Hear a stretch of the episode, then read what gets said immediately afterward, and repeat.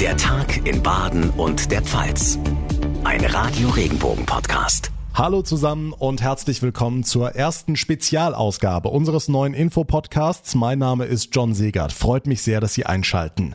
Es geht heute um ein Thema, das Deutschland spaltet wie kaum ein anderes zuvor. Brauchen wir eine allgemeine Impfpflicht gegen das Coronavirus? Die einen sagen ganz klar, ja, unbedingt angesichts immer neuer Rekordwerte bei den Infektionszahlen, einer Impfquote von nur etwas mehr als 70 Prozent und der berühmt-berüchtigten Omikron-Variante, die ja immer mehr um sich greift. Diese Seite beleuchte ich heute mit Dr. Georg Christian Zinn, Facharzt für Hygiene aus Ingelheim. Die anderen argumentieren dagegen, völlig egal wie hoch die Zahlen gehen, eine Impfung sollte eine ganz persönliche Entscheidung bleiben und auf gar keinen Fall zur Pflicht werden. Schließlich geht es um das im Grundgesetz verankerte Recht auf körperliche Unversehrtheit. Das sagt unter anderem Dr. Jost Derberg aus Hamburg. Er ist Kinder- und Jugendarzt und Mitglied im Verein Ärztinnen und Ärzte für individuelle Impfentscheidungen. Auch er ist heute mein Gast hier im Podcast.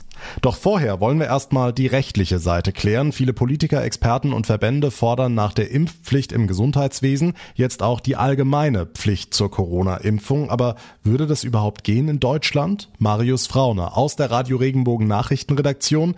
Wie sieht's aus? Wäre eine allgemeine Impfpflicht rechtlich umsetzbar? Die Kurzform ja, schon. Das ist die einhellige Meinung der Rechtsexperten. Aber es ist kompliziert, weil mehrere Grundrechte hier gegeneinander abgewogen werden müssen. Da haben wir das Grundrecht auf körperliche Unversehrtheit auf individueller Ebene. Das würde gegen eine Impfpflicht sprechen. Auch wenn der Piekser noch so klein, die Nebenwirkungen noch so selten und in den allermeisten Fällen harmlos sind. Theoretisch sind sie eben möglich. Es braucht also eine wirklich gute Begründung, um hier einzugreifen. Ein legitimer Zweck wäre etwa eine Überlastung des Gesundheitssystems zu verhindern. Wenn jemand nach einem Autounfall nicht mehr adäquat behandelt werden kann, weil die Intensivstationen überlaufen, dann ist eben auch hier die körperliche Unversehrtheit gefährdet. Da muss beides gegeneinander abgewogen werden. Und da spricht ein Blick in die Vergangenheit für eine Impfpflicht, wie wir sie bis Mitte der 70er gegen die Pocken hatten. Dazu hatte das Bundesverwaltungsgericht entschieden, eine Impfpflicht bei besonders ansteckenden Krankheiten, die Leben und Gesundheit anderer Menschen schwer gefährden, ist zulässig. Der Schutz der Gesundheit anderer Menschen bzw. der Allgemeinheit zur Abwehr von solchen Gefahren, der rechtfertigt es mit einer Impfung in die körperliche Unversehrtheit einzugreifen. Wichtig bei so einer Abwägung ist auch, haben wir schon alle anderen Mittel ausgeschöpft. Im Fall von Corona also Masken tragen, testen, Abstandsregeln, 2G, 3G. Ich weiß, wir können es alle nicht mehr hören. Also genau das machen wir ja gerade und die Kliniken laufen weiter voll. Deswegen spricht in dieser Abwägung gerade viel dafür, dass eine allgemeine Impfpflicht rechtlich möglich ist. Okay, wie könnte denn so eine Impfpflicht am Ende in der Praxis überhaupt umgesetzt werden? Also es wird ja wohl keiner mit Spritze und Handschellen von Haus zu Haus ziehen, oder doch? Nee, da wären wir dann beim Impfzwang. Also, wenn einer das auf gar, gar keinen Fall will, dann wird er jetzt nicht irgendwo hingekarrt und kriegt die Spritze in den Arm. Impfpflicht heißt, ich kann Ungeimpften etwa den Zugang zu gewissen Einrichtungen verwehren. Geht ja jetzt schon mit 2G in der Gastro beispielsweise oder auch zu gewissen Berufen. Und der Staat kann Bußgelder verhängen für Ungeimpfte und das auch mehrfach, sodass ich faktisch um eine Impfung kaum herumkomme. Wirklich physisch dazu gezwungen werde ich aber nicht. Die Infos von Marius Fraune, dank dir. Eine Impfpflicht in Deutschland wäre also rein rechtlich gesehen wahrscheinlich schon möglich, aber Recht und Gesetz sollten bei dieser Entscheidung nur zu einem ganz geringen Teil zählen, sagt der Kinder- und Jugendarzt Dr. Jost Derberg aus Hamburg. Schönen guten Tag. Hallo, Herr Seger, guten Tag. Sie sind vom Verein Ärzte für individuelle Impfentscheidungen. Der Name, der sagt schon viel aus. Vielleicht fassen Sie erstmal ganz allgemein zusammen, was denn Ihr Verein macht, wofür er steht. Wir sind eine Vereinigung von Ärzten, so wie es schon auch im Namen sich äh, zeigt und äh, lesbar ist. Und ähm, angefangen hat äh, die Arbeit damit, dass wir uns zusammenschließen wollten als Ärzte und die bestverfügbaren Datenlage gemeinsam erarbeiten wollten zu den Impfungen, um unsere Patientinnen und Patienten am besten beraten zu können und selbst eben auch auf sicherem wissenschaftlichen Boden zu stehen. Und ähm, im Laufe der Zeit wurde diese medizinische Arbeit immer politischer. Und spätestens mit dem Einführen des Masernschutzgesetzes haben wir uns lautstark eben auch dafür eingesetzt, dass es keine Impfpflicht für Kinder und Jugendliche gibt gegen die Masern. Und in der jetzigen Diskussion aktuell setzen wir uns mit der gleichen großen Kraft dafür ein, dass es keine Impfpflicht für die Corona-Impfung geben wird. Seit Anbeginn wird das Narrativ bedient, dass der einzige Ausweg die Impfung ist. Und jeder, der diese verschiedenen Aussagen unserer führenden Politiker verfolgt hat, wird merken, dass der, die Formulierungen immer zugespitzter werden. Am Anfang hieß es, wenn jeder ein Impfangebot gehabt hat, dann ist die Pandemie beendet. Mhm. Und es hieß, wenn 60 Prozent geimpft sind, dann haben wir Herdenimmunität, was von vornherein nicht sinnvoll, nicht richtig und letztendlich eine Falschaussage war. Ähm, dann wurden die Zahlen immer weiter geschraubt. In der Tagesschau konnte man dann lesen, jetzt sollte es 70 sein, jetzt 80, jetzt 90. Und jetzt kommt, da wir diese Zahlen nicht so einfach erreichen, am liebsten ja 100 Prozent, dass die Politiker sagen, wir führen eine Impfpflicht ein, damit wir eben die hohe Durchimpfungsrate erreichen, die dann, und das ist das Versprechen, die Pandemie beendet. Aber, und auch das kann man ganz deutlich merken, das wird nicht eintreten. Herr Drosten und Herr Wieler haben selbst in den letzten Podcasts und äh, Verlautbarungen zugegeben, dass es keine Herdenimmunität geben wird, dass die Impfung eben auch nicht zu einer sterilen Immunität des Geimpften führt. Das bedeutet, der Geimpfte ist weiterhin in der Lage, das Virus weiterzugeben und er ist weiterhin eben damit Teil des Pandemiegeschehens. Und alle anderen Formulierungen, die das nicht ernst nehmen, sind letztendlich, ja, wie soll ich sagen, sind Lügen. Aber jetzt wird ja darauf genau die politische Debatte geführt, also auf dieser Basis. Es werden Entscheidungen getroffen. Wie setzen Sie sich mit dem Verein denn ganz konkret für diese individuelle Entscheidung ein? Wie sieht Ihre Arbeit dann aus? Wie wollen Sie das dann verhindern, beziehungsweise wie wollen Sie diejenigen stärken, die die Impfung nicht wollen? Ja, wir setzen uns dafür ein, dass die Menschen, die keine Impfpflicht wollen, dass die die richtige Datenlage oder richtig im Sinne von, dass die die Daten zur Verfügung gestellt bekommen, um ihre ihre Haltung auch argumentativ zu vertreten. Und das wird, wenn denn eine Impfpflicht eingeführt wird, auch vor dem Verfassungsgericht auszuhandeln sein. So wie wir von dem Verein ein Gutachten in Auftrag gegeben haben von dem Verfassungsrechtler Professor Rixen, der nachweisen konnte, dass die Masernschutzgesetzgebung nicht verfassungskonform ist. Diese Klagen, die sich darauf berufen, liegen noch ähm, im Bundesverfassungsgericht in Karlsruhe, sind noch anhängig und sind seit anderthalb Jahren nicht entschieden worden.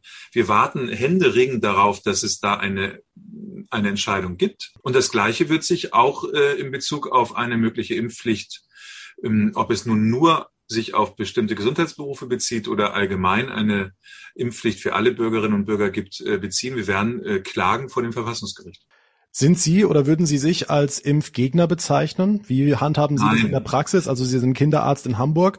Ähm, verimpfen Sie in der Praxis? Stehen Sie prinzipiell der Impfung skeptisch gegenüber? Nein, wir sind überhaupt keine Impfgegner. Und ich persönlich bin auch kein Impfgegner. Ich stehe dazu, dass die Menschen eine eigene Entscheidung zu fällen haben. Und das ist der Alltag in meiner Praxis. Es gibt Menschen, die weniger impfen. Es gibt Menschen, die gar nicht impfen, ihre, ihre Kinder. Es geht ja um Kinder und Jugendliche. Und es gibt Menschen, die über die STIKO-Empfehlung hinaus impfen. Und alles das verwirkliche ich auch. Also ich, ich selber habe für mich die ärztliche Aufgabe zu beraten und zu informieren und auch über die STIKO-Empfehlung zu informieren. Und dann habe ich, und das ist meine ärztliche Ethik, die Haltung und entscheiden tun diejenigen, die diese Entscheidungen zu fällen haben, Eltern für ihre Kinder oder eben junge Erwachsene und Jugendliche selbstständig. Das ist aber eine Einzelfallentscheidung und gar, auf gar keinen Fall eine generelle. Alle, die kommen, kriegen die Impfung. Und das ist ja das, was gerade empfohlen wird, das halte ich für nicht sinnvoll aus verschiedenen Gründen. Und die sind erstens, die Kinder und Jugendlichen sind fast gar nicht durch die Corona-Erkrankung betroffen, in ihrer Schwere und schon gar nicht tödlich. Und vielleicht müssen wir nicht lange auf PIMS eingehen und Long-Covid. Darüber wird sehr viel gesprochen. Am Ende ist das wahnsinnig schwer zu differenzieren. Es kommt ganz selten vor, dass tatsächlich Kinder und Jugendliche durch die Erkrankung auch Folgeprobleme haben. Es sind Raritäten. Der größte Teil der Kinder und Jugendlichen haben keine Not durch die Erkrankungen und sie haben deshalb auch keinen Nutzen durch die Impfung. Aber sie tragen, weil die Impfung eben doch erst sehr kurz auf dem Markt ist, alle möglichen Risiken, die wir noch nicht ganz abschätzen können. Und bei den Jungs wissen wir es beim BioNTech-Impfstoff, dass, dass ungefähr jedes sechstausendste Kind und jeden sechstausendsten Jungen betrifft mit einer Herzmuskelentzündung. Das sind Risiken, die wir überhaupt nicht klein müssen wir unbedingt vorsichtig sein und im Einzelfall abwägen. Hm, gutes Stichwort. Die Abwägung. Der Begriff Risikoabwägung wird im Zusammenhang mit Corona ja auch immer wieder genannt. Da heißt es unter anderem, die Gefahr einer Corona-Infektion ist für Menschen jeden Alters höher als die Gefahr durch die Impfung. Jetzt sagen Sie, ein Junge von 6000 kann durch die Impfung eine Herzmuskelentzündung bekommen. Das ist zwar selten, aber Ihre persönliche Risikoabwägung wäre dann aufgrund der selten schweren Corona-Verläufe trotzdem eher gegen die Impfung. Verstehe ich das richtig? Ganz genau so ist es. Und weil die von Ihnen sogenannten Experten es immer wiederholen, wird es nicht richtiger. Kinder und Jugendliche haben kein großes Risiko, kein erhöhtes Risiko an Corona schwer zu erkranken. Die allermeisten Menschen in diesem Alter merken es nicht oder haben einen grippalen Infekt und oder auch mal Fieber. Und dann ist der Corona-Krankheitsverlauf beendet. Und das Risiko tragen die alten Menschen. Und das ist auch heute noch so. Die Menschen, die heute schwer erkranken und auf Intensivstationen liegen, sind allermeist über 60. 80 Prozent der behandlungsbedürftigen und auch schwer erkrankenden und versterbenden Patienten sind über 60 Jahre alt. Und je älter sie werden, desto größer wird das Risiko. Und das dürfen wir einfach nicht vergessen. Und dieses Thema ist so komplex, dass jeder einzelne strategische Wurf immer zu kurz laufen wird. Und unsere Strategie in der Bundesrepublik Deutschland momentan ist, wir setzen nur auf Impfungen. Ich sehe ein, letztendlich ein totales Versagen in der Politik, weil sie sich nur auf eine einzige Strategie eingeschossen hat und jetzt in eine argumentative Not kommt, die dann dazu führt, dann müssen wir jetzt alle impfen und dann ist das Thema durch. Und wir werden sehen, dass das, selbst wenn es so kommt, leider nicht geschehen wird. Denn auch das sagen ja unsere sogenannten Experten dass wir mit diesem Virus werden leben müssen. Es wird endemisch werden. Wir werden es nicht ausrotten können. Das heißt, jeder von uns wird irgendwann in Kontakt kommen mit diesem Virus. Die aktuelle Marschroute der Politik ist ja 2G, also auch den Ausschluss der Ungeimpften. Das ist die psychosoziale Komponente, die Sie vorhin angesprochen haben. Da wird oft argumentiert, hey, lass dich doch einfach impfen, ist nur ein kleiner Pieks. Eine sehr liebe Freundin von mir, die hat das vor ein paar Monaten von ihrem Sohn gesagt bekommen, Mama, irgendwann darf ich nicht mehr mit dir ins Schwimmbad, weil du dich halt nicht pieksen lässt. Ist das so? Ist eine Impfung tatsächlich nur ein kleiner Pieks oder wie sehen Sie das aus medizinischer Sicht? Ja, also der Akt des Impfens ist ein kleiner Pieks, aber alles, was damit zusammenhängt, ist eben, wie eben schon gesagt, gerade bei Kindern und Jugendlichen die Frage nach möglichen ähm, Nebenwirkungen oder unerwünschten Arzneimittelwirkungen. Und die kennen wir leider noch nicht. Auch kein Mensch auf der Erde kann sie kennen, weil wir erst seit einem Jahr impfen.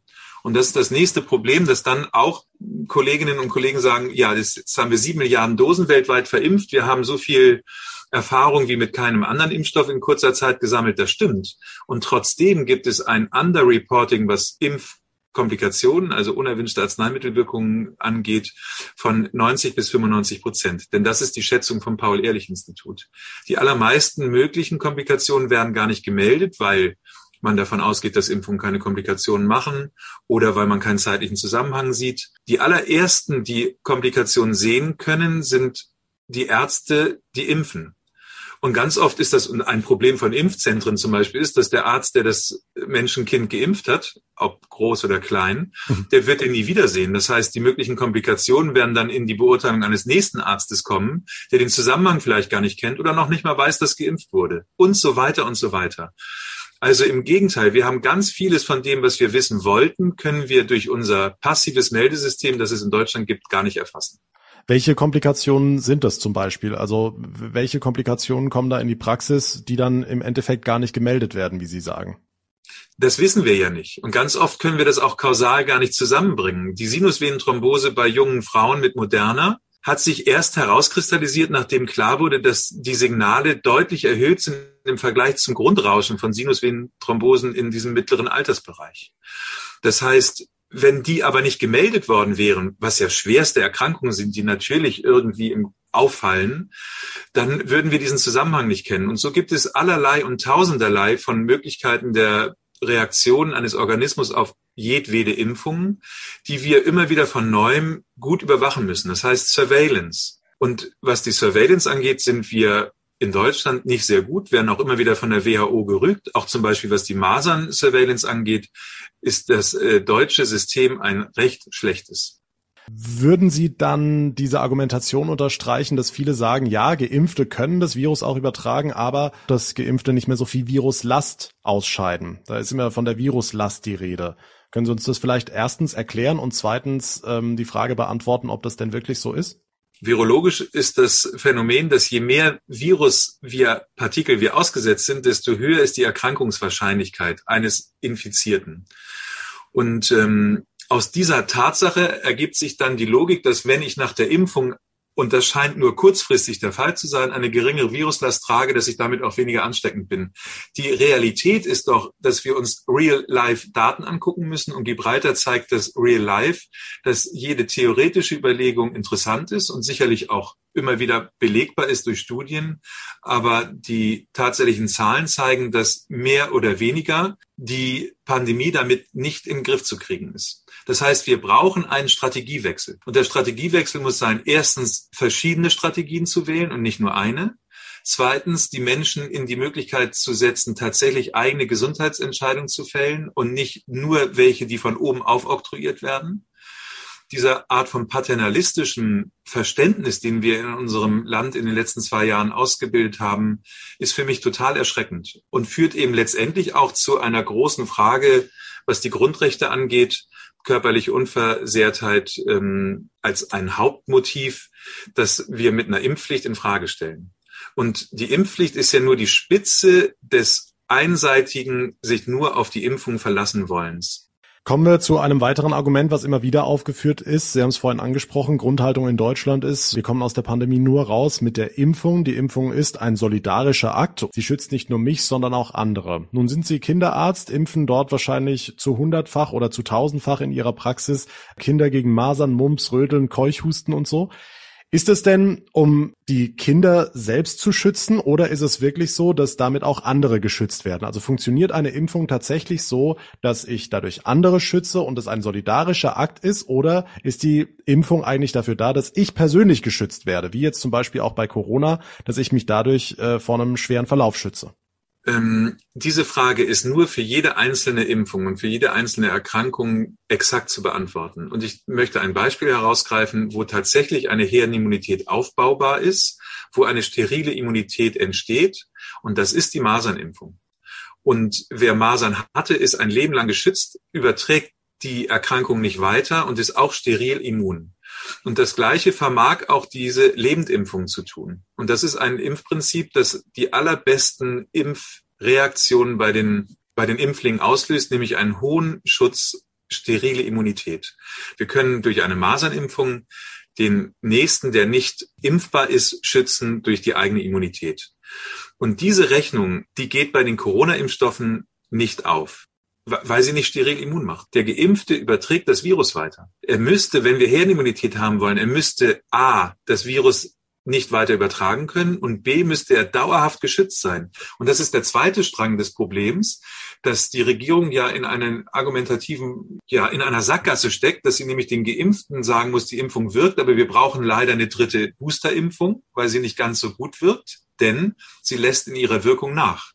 Und das ist das nächste Problem. Wir werden also, wenn diese nachlassende Wirkung sich immer wieder von neuem zeigt und es gibt keinen Grund anzunehmen, dass das anders ist, dann werden wir immer wieder und regelmäßig die Geimpften auffrischen müssen. Ja, wichtiger Punkt. Wenn der Impfschutz bei den einen wieder nachlässt und die anderen gerade ihre Erstimpfung bekommen, kann es dann überhaupt eine Herdenimmunität geben? Ist ja es wird völlig keine Herdenimmunität geben. Und Sie haben ja gesagt, schützen Impfungen jetzt nur den Einzelnen oder eben auch die Herde, was ich letztendlich einen schrecklichen Begriff finde, also die Gemeinschaft. Wir sind ja keine Tiere, sondern wir sind Menschengemeinschaften. Dann ist das in den allerwenigsten Fällen der bisher bekannten Impfung der Fall. Wissenschaftlich klar belegbar ist es für Masern und bisher wissenschaftlich belegbar ist es für die Corona-Impfstoffe nicht. Und damit, damit kippt eigentlich sowohl auch die Möglichkeit, eine Impfpflicht einzuführen. Und wenn sie eingeführt würde, müsste sie vom Verfassungsgericht geprüft werden. Und dass das Mittel verhältnismäßig ist, das kann rechtlich nicht durchgehen. Das ist für mich ähm, nicht denkbar.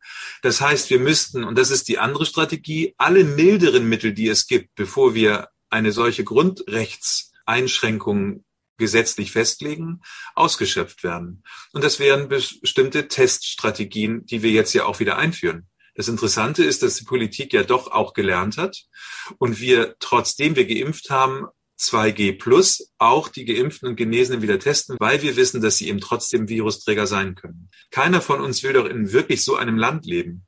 dass von oben aufoktroyiert bekommt jeder Einzelne, was er für seine Gesundheit zu tun hat oder zu lassen hat. Gut, gucken wir zu unseren Nachbarn nach Österreich. Dort soll im Februar eine allgemeine Impfpflicht in Kraft treten und wer sich nicht dran hält, soll hart bestraft werden. Da ist in österreichischen Medien die Rede von über 3000 Euro Bußgeld für Menschen, die die Impfung verweigern oder ersatzweise auch vier Wochen Gefängnis. Was sagen Sie dazu? Ich habe das auch gehört und bin äh, zutiefst erschrocken und äh, stelle mir vor, was das für Konsequenzen hat. Dann müssten wir vielleicht Gefängnisse entwickeln, in denen nur ungeimpfte sich ähm, befinden, weil wir wollen die ja nicht miteinander mischen, diese beiden Menschengruppen. Und schon kommen Bilder in das Bewusstsein, die wir glaubten eigentlich schon verabschiedet und auch bearbeitet zu haben. Nein, ich setze mich wirklich dafür ein, dass wir jeden Einzelnen in die, nein, in den Stand setzen, vernünftige Entscheidungen zu fällen. Für sich und natürlich auch für die Gesellschaft. Und wenn ich das einmal beleuchten darf, die große Auseinandersetzung, die gerade stattfindet, ist doch, was gilt mehr? Die Gemeinschaft, also der Staat oder die, der, das Volk oder die einzelnen Rechte des einzelnen Mitbürgers? Und da kommen zwei Gruppen, prallen da aufeinander und für mich steht im Vordergrund die einzelne Person. Und so verstehe ich auch meinen ärztlichen Auftrag. Ich bin dem einzelnen Menschen, der mir gegenüber sitzt, verpflichtet, ihn zu begleiten in seinem Wohlergehen. Und die andere Position ist, dass wir auch als Ärzte immer den Blick auf die Gemeinschaft ähm, haben müssen und dass wir die höher stellen. Und wenn man jetzt die Argumente für eine Impfpflicht ähm, anhört und äh, die Menschen, die sich dafür aussprechen, äh, prüft, dann wird eben immer gesagt, die Gemeinschaft steht über dem Individuum. Und für mich ist es eben genau umgekehrt. Für mich steht das Individuum vor der Gemeinschaft.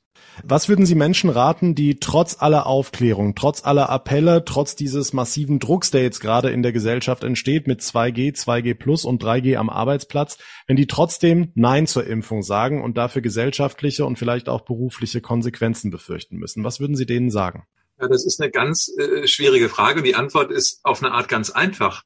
Ähm, jeder möge für sich abwägen, was für ihn das Richtige ist. Und das ist die Situation für ungeimpfte gerade. Wenn diese Menschen diesem Widerstand, der sich ihnen aufbaut, begegnen wollen, dann würde ich ihnen sagen, das ist dann der richtige Weg. Es ist der individuelle Weg desjenigen, der sich gegen eine Impfung aktuell entschieden hat. Auch wenn sich Freunde, Familie oder vielleicht sogar der Chef von einem abwendet, dann heißt es, hey, wir können dich nicht mehr weiter beschäftigen. Oder wenn Freunde sagen, hör zu, wenn du nicht geimpft bist, wollen wir nichts mehr miteinander zu tun haben. Also der Druck, der ist ja gerade da.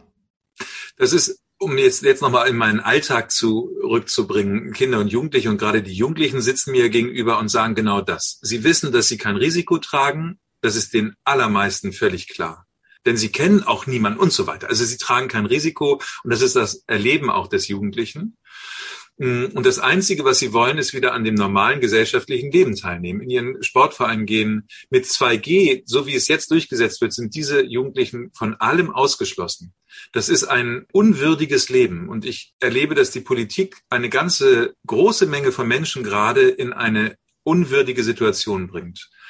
Und ähm, ich möchte jeden ermutigen, wofür er sich auch immer entscheidet, dass er aus seiner eigenen Würde heraus diese Entscheidung fällt. Und manchmal ist die eben auch mit einem großen Widerstand versehen. Die Begründung der STIKO für die Empfehlung der Impfung der 12- bis 17-Jährigen beinhaltet genau diesen Satz. Und der ist ganz eigenartig unlogisch. Denn einerseits sagen sie, wir müssen die Impfung oder empfehlen die Impfung, um die sozialpsychologischen Belastungen von Jugendlichen und Kindern zu nehmen. Und andererseits fordern sie, dass eine Impfung nicht dazu führt, dass darüber entschieden wird, ob man am sozialen Leben teilnimmt oder nicht. Die STIKO ist selbst hin und her gerissen und, und steht unter großem Druck. Es ist eine Institution, die nicht ganz frei momentan entscheiden kann. Und ich wünschte mir eine Institution, die wirklich frei ist vom politischen Willen und frei von wirtschaftlichem Interesse, die Impfungen bewertet, die Impfstrategien bewertet und eben auch in diesem Fall zum Beispiel Corona-Maßnahmen bewertet. Wir, wir brauchen eine Institution, die nicht politisch instrumentalisiert werden kann und die natürlich selbst kein wirtschaftliches Interesse hat sagt Dr. Jost Derberg, Kinderarzt aus Hamburg und Mitglied des Vereins Ärztinnen und Ärzte für individuelle Impfentscheidungen. Vielen Dank für das sehr ausführliche und interessante Gespräch. Vielen Dank für Ihr Interview.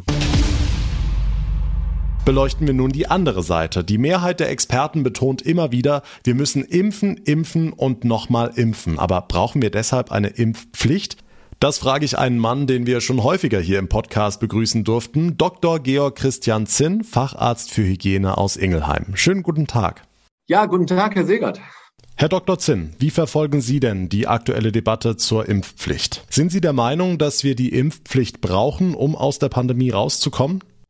Nein, und wir haben äh, momentan ja auch gesehen an, an äh, Impfdurchbrüchen, an Vari Mutationen, den Varianten, ähm, dass wir ganz viele verschiedene Bausteine brauchen, ähm, um diese Pandemie wirklich äh, zu beenden oder zumindest zur Normalität wieder zurückzufinden. Und die Impfpflicht ist tatsächlich aus meiner Sicht ein Baustein, ähm, diese äh, Infektionsraten zu senken und auch die Pandemie zu bekämpfen. Ähm, ich glaube schon, dass wir mit einer Impfpflicht ähm, früher oder später ähm, beginnen werden und auch beginnen müssen. Insofern ähm, führt aus meiner Sicht kein Weg dran vorbei, auch wenn es ein emotional sehr, sehr aufgeheiztes Thema ist. Ich habe es im Gespräch mit Herrn Dr. Derberg erwähnt. Impfen ist ein solidarischer Akt. Würden Sie das so unterschreiben? Also ist eine Impfung dafür da, auch andere zu schützen? Also das ist ein ganz wichtiger Punkt bei Impfungen und das, ähm, da spreche ich jetzt als, als Kinderarzt, der schon viele Diskussionen diesbezüglich geführt hat. Ich schütze mit einer Impfung nicht nur mich selbst, sondern ich schütze auch andere. Und es gibt äh, diesen Begriff der Herdenimmunität. Und wenn genug Menschen geimpft sind, dann findet ein Virus keine Nahrung praktisch mehr. Und das ist tatsächlich ein Effekt, an den jeder denken muss. Ich schütze nicht nur mich selbst, sondern ich kann das Virus nicht weitergeben. Ich schütze meine Lieben und ich schütze auch unter Umständen, Stichwort Beruf, auch meine Berufskollegen. Insofern spielt die Impfung eine große Rolle. Und wo wir zurzeit eben dran arbeiten, ist, dass doch nicht genug Leute sich einfach so für die Impfung entscheiden. Da haben wir uns auch verschätzt. Und deshalb ist die Impfpflicht so eine heiße Diskussion. Jetzt gibt's ja immer wieder Berichte über Corona-Ausbrüche auf reinen 2G-Veranstaltungen und das, obwohl Geimpfte ja lange als sicher galten. Wie bewerten Sie das? Also wir wissen, ähm, dass diese Impfung eine gewisse Halbwertszeit hat. Das heißt, äh, nach etwa sechs Monaten, abhängig vom Alter, abhängig von dem Immunitätsstatus, lässt die Schutzwirkung tatsächlich nach. Und ähm, das ist das, was wir leider Gottes jetzt auch bei manchen 2G-Partys oder Veranstaltungen gelernt haben, dass es tatsächlich zu sogenannten Impfdurchbrüchen kommen kann, dass ich mich anstecken kann, wenn die Antikörperspiegel gesunken sind. Wir hätten uns das anders gewünscht. Wir haben aber auch gelernt, dass wir mit dieser Boosterung gerade die älteren Leute in den Seniorenheimen, wo wir eben auch ähm, solche Impfdurchbrüche gesehen haben, damit besser stützen können. Und insofern muss man ganz klar sagen, es ist anders, als wir es uns gewünscht haben. Andererseits muss man auch ein bisschen philosophisch werden. Es gibt keine absolute Sicherheit. Alle, die aber geimpft sind und dann sich infizieren, haben einen wesentlich milderen ähm, Krankheitsverlauf und kommen so gut wie nie ins Krankenhaus. Und das ist natürlich noch ein ganz wichtiger zweiter Aspekt der Impfung. Nicht nur Schutz vor einer Ansteckung, der häufig ist, aber nicht immer ist, aber eben der Schutz vor schwerer Erkrankung ist wesentlich höher. Okay, das heißt, wenn ich frisch geimpft bin, kann ich mich trotzdem infizieren und auch andere anstecken? Also die Wahrscheinlichkeit ist extremst gering. Es gibt einzelne Fälle. Ja, es gibt auch, wir wissen, dass die Impfungen zum Beispiel nur eine Wirksamkeit von 90, 95 Prozent haben. Und wenn Sie zum Beispiel zu den 10 Prozent gehören, wo Sie zum Beispiel keine Antikörper bilden, dann können Sie frisch geimpft sein und krank werden. Sie sind es natürlich nicht, weil Sie keine Antikörper gebildet haben. Das sind diese Impfversager, die wir kennen. Und das Zweite ist tatsächlich die tatsächlich Geimpften, wo die Immunität nachlässt, wo es dann zu einer Infektion kommt, die aber sehr blande verläuft. Hm, jetzt ist es so, dass sich viele nicht impfen lassen wollen, zum Beispiel aus Angst vor Komplikationen, Langzeitfolgen, Impfnebenwirkungen. Können Sie das nachvollziehen? Also da bin ich ähm, ein Hardliner, muss ich ganz klar sagen. Ich war als junger Arzt auf den Philippinen und habe da eine Menge Kinder gesehen, die an impfpräventablen äh, Erkrankungen wie Masern, Tetanus verstorben sind.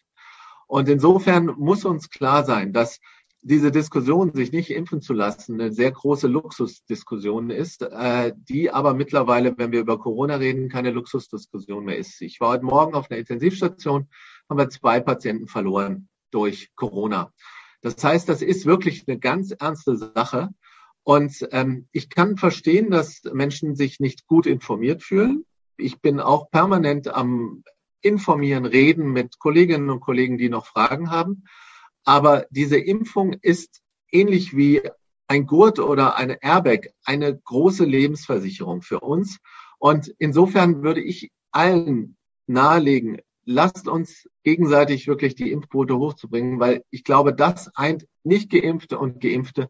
Wir haben die Nase alle so voll und ich kann eigentlich nur allen in die Hand versprechen, wenn wir uns ausreichend impfen lassen, auch mit Boosterung, werden wir diese Pandemie bekämpfen, weil ich glaube, auch die Ungeimpften haben keine bessere Idee, diese Pandemie loszuwerden.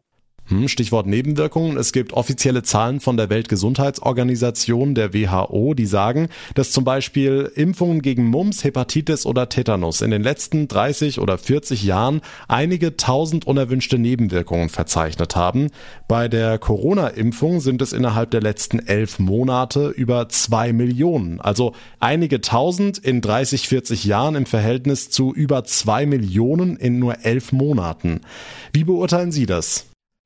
Ja, also das Wichtige an dieser Zahl ist, das ist tatsächlich die reelle Zahl, ist, wir sind total transparent. Ja, wenn Sie jetzt sagen würden, da ist nur eine Nebenwirkung aufgetreten, dann würde man sagen, oh, das stinkt ja nach unter den Tisch kehren. Nein, wir wollen nichts unter den Tisch kehren. Und wir müssen ganz klar sagen, wir haben es noch nie in der Menschheitsgeschichte geschafft, innerhalb von wenigen Monaten sieben Milliarden Impfdosen zu verimpfen. Dass da Nebenwirkungen auftreten, hat noch nie jemand ähm, verneint. Entscheidend ist, dass wir immer wieder abwägen. Und das ist das, was wir in der Medizin jeden Tag machen. Nutzen gegen Gefährdung. Und da muss man ganz klar sagen, trotz dieser unerwünschten Nebenwirkungen, und das fängt an bei leichten Schmerzen im Oberarm oder Fieber bis hin zu Herzmuskelentzündungen oder auch meiner Hirnwerdenthrombose, ist die Gefährdung durch eine Infektion mit Corona, Tod, bei Herzmuskelentzündung ist das Risiko ähm, bei einer Infektion viermal höher als bei einer Impfung, dass die Impfung viel, viel weniger Risiken hat als eine Corona-Infektion, wo ja schon Hunderttausende dran gestorben sind. Und das muss man ganz klar sagen. Es gibt nichts im ganzen Leben, was nicht ohne Risiko ist. Stellen Sie sich vor, was wir für ein Risiko haben, wenn wir heute Abend mit dem Auto nach Hause fahren. Total gefährlich, aber eben Risiko-Nutzen-Abwägung und da ist die Impfung einfach unschlagbar. Und ich muss einen Satz noch dazu sagen, gäbe es die Impfung gegen Kinderkrankheiten nicht, würde die durchschnittliche Lebenserwartung in Deutschland bei etwa 40, 50 liegen und nicht bei 80. Also es ist transparent, es gibt Nebenwirkungen, aber Corona ist gefährlicher. Kommen wir zur Überlastung des Gesundheitssystems, Herr Dr. Zinn. Deutschland hat aktuell große Angst davor. Es heißt immer wieder, die Menschen müssen sich impfen lassen, dass die Intensivstationen eben nicht volllaufen und nicht überlastet werden. Denn laut Zahlen des Robert Koch Instituts liegen überwiegend ungeimpfte Menschen auf den Intensivstationen. Jetzt würde ich das Ganze gerne zuspitzen. Es gibt viele Menschen, die übergewichtig sind. Es gibt viele Menschen, die rauchen. Viele Autofahrer fahren viel zu schnell mit dem Auto. Das sind alles Faktoren, die ebenfalls auf die Intensivstationen Intensivstation führen können. Wie gesagt, sehr zugespitzt, aber wo fängt man da an? Also droht da nicht wegen diesen Menschen auch eine Überlastung des Gesundheitssystems? Also das Problem ist ja, ähm, unser medizinisches System hat sich eingestellt auf Verkehrsunfälle, auf Herzinfarkte. Das sind die Übergewichtigen oder das sind äh, Leute, die auch darauf haben wir uns eingestellt. Das ist ein, ein, eine Kapazität, die die Industriegesellschaften schon auf die vorbereitet sind. Wenn jetzt aber eine Pandemie kommt und plötzlich haben wir an die 50.000 Infizierte mit etwa 1000 Leute, die nochmal auf die Intensivstationen kommen, darauf ist ein selbst ein modernes äh, Gesundheitssystem nur partiell vorbereitet. Das muss man ganz klar sagen. Und das kommt obendrauf. Andererseits, und da gebe ich Ihnen als Arzt absolut recht, müssen wir permanent dran arbeiten, nicht nur weil es Geld kostet, sondern weil es eben auch viele Leute, auch Leute, die wir gerne mögen zum Beispiel, das Leben kostet. Also wir müssen das eine tun, nämlich Corona bekämpfen. Das können wir relativ easy machen mit einer Impfung. Und das andere, mein Vater war starker Raucher, versuchen Rauchern das Rauchen abzugewöhnen. Das ist wesentlich komplizierter, als jemanden zu impfen, sage ich Ihnen ehrlich, oder jemanden klarzumachen, dass er nicht rasen soll. Also das eine tun, das andere nicht lassen, aber das Corona-Thema ist zurzeit das, was viel bedrohlicher ist für unser Gesundheitssystem, weil eben es Tausende von Leuten sind, die auf Intensivstationen sind. Also da müssen wir dran gehen, aber auch an die von Ihnen genannten Punkte. Aber es gab ja auch schon einige schlimme Grippewellen in den vergangenen Jahren mit Zehntausenden Toten. Ist die Überlastung des Gesundheitssystems tatsächlich durch Corona so schlimm geworden oder liegt es eher daran, dass das Gesundheitssystem kaputt gespart wurde? Also man muss sagen, wir haben ähm, etwa alle zehn Jahre eine starke ähm, Influenza-Saison, also eine Grippesaison. Das kennen wir ähm, und wir haben teilweise, zum Beispiel in Großbritannien war das bei der letzten großen Grippewelle so, dass das Gesundheitssystem in Großbritannien, was nicht ganz so gut ausgestattet ist wie bei uns, über, deutlich überlastet war. Wir wissen, dass ähm, diese Grippewellen ein Riesenproblem sind. Ich sage Ihnen ehrlich, ähm, auch bei der Grippesaison predigen wir von der Hygiene, von der Infektiologie immer, lasst euch impfen. Ist der billigste Trick. Insofern ist das ein gewisses Déjà-vu, dass wir ähm, wissen, dass wir schon ziemlich auf Kante genäht alles machen. Wir wissen auch, dass äh, uns in der Pflege Leute fehlen, dass wir teilweise ähm, wirklich nicht freie Betten haben, auch in normalen äh, Wintersaisons. Aber jetzt kommt nochmal wirklich ein riesiger Schwung an Kranken obendrauf und das führt dazu, dass wir zu den normalen Sachen, Verkehrsunfälle, Herzinfarkte, nochmal was draufkommen. Wenn wir jetzt eine Grippesaison hätten plus Corona, dann würden wir ähm, wirklich ähm, untergehen. Okay, einige Menschen dürfen sich ja auch nicht impfen lassen. Kommen wir mal zu denen. Was sind denn hierfür die medizinischen Gründe? Also wann darf sich jemand nicht impfen lassen gegen Corona? Also ähm, es gibt tatsächlich Konstellationen, wo es sehr, sehr schwierig ist. Wir haben Menschen, die haben sehr, sehr starke Allergien ähm, auf spezielle Inhaltsstoffe und da ähm, würde man sagen, ähm, eine Impfung ist nicht angezeigt, beziehungsweise was man da meistens in der Medizin macht und man wartet auf Impfstoffe, die da besser geeignet sind. Ähm, zusätzlich gibt es Menschen, die ähm, ein ganz, ganz schwaches Immunsystem haben. Das sind Menschen, die äh, unter einer Chemotherapie sind oder die Organtransplantationen gekriegt haben. Da wissen wir, wir können sie zwar impfen, aber sie haben keinen ausreichenden Schutz durch die Impfung. Das ist das große Problem. Woran wir zurzeit arbeiten in der Medizin ist, es gibt ähm, sogenannte Antikörper, die ähm, man den Patienten dann gibt, intravenös oder als Tabletten. Und es gibt ähm, zusätzlich äh, Medikamente, die kurz vor der Marktreife sind. Ähm, in Großbritannien sind sie schon zugelassen, die dann bei einer Infektion praktisch so Art als eine Prophylaxe ähm, gelten, dass man sie in dem Moment, wo man weiß, man ist positiv einnimmt und dann hat man einen wesentlich schwacheren Verlauf. Das sind jetzt unsere ähm, Hoffnungsschimmer für die Leute, die wir nicht impfen lassen können. Andererseits, das muss man auch sagen, wenn ausreichend viele Menschen in der Bevölkerung geimpft sind, ich hatte es vorhin erwähnt als Herdenimmunität, ist die Wahrscheinlichkeit, dass die einen treffen, der infiziert ist und das Virus weitergibt, deutlich geringer, als wenn viele eben ungeimpft sind. Wagen wir abschließend noch einen Blick in die Zukunft. Herr Dr. Zinn, was würden Sie sich wünschen? Was mir nochmal ganz wichtig ist, dass wir, ähm, ob ungeimpft oder geimpft, nicht einen Keil zwischen uns treiben lassen. Ja, ich kann das verstehen, dass es Menschen gibt, die da kritisch sind. Wir dürfen nicht äh, die Gesellschaft auseinandertreiben, weil eben, ich hatte es äh, einmal kurz erwähnt, was uns eint ist, dass wir diese Pandemie wirklich alle wirklich satt haben, sie loswerden wollen ähm, andererseits müssen wir natürlich nach gemeinsamen Zielen suchen, wie wir das schaffen können. Und da muss ich etwas trickreich sagen, das Einzige, was wirklich zurzeit als Maßnahme wirklich äh, erfolgsversprechend ist, das zeigen uns die Israelis, das ist die Impfung, aber wie gesagt, mit einer guten Information. Sagt Dr. Georg Christian Zinn, Facharzt für Hygiene aus Ingelheim. Vielen, vielen lieben Dank für das sehr ausführliche und interessante Gespräch. Ja, lieber Herr Segert, herzlichen Dank für die interessanten Fragen. Und ich glaube, das sind ganz, ganz wichtige Worte zum Abschluss der heutigen Folge gewesen. Die Frage, ob Impfpflicht oder nicht, ob geimpft oder ungeimpft, darf keinen Keil zwischen uns treiben. Für beide Seiten gibt es Argumente dafür und welche dagegen. Viele davon haben wir heute gehört. Beide Seiten haben ihre Gründe, warum sie sich für ihre Position entscheiden. Wichtig ist meiner Meinung nach nur, dass wir miteinander reden, uns austauschen, auf Augenhöhe begegnen und eben nicht durch die Pandemie und allem, was irgendwie damit zusammenhängt, unbedingt spalten lassen. Ich würde mich sehr über Feedback zu dieser heutigen Spezialausgabe freuen. Alle Kontaktmöglichkeiten finden Sie in der Folgenbeschreibung oder aber Sie hinterlassen eine kurze Bewertung, zum Beispiel bei Spotify oder Apple Podcasts. Mein Name ist John Siegert. Ich bedanke mich ganz herzlich für Ihre Aufmerksamkeit, für Ihr Interesse. Wir hören uns dann in der nächsten Folge wieder. Bis dahin alles Gute. Machen Sie es gut. Der Tag in Baden und der Pfalz. Ein Radio Regenbogen Podcast.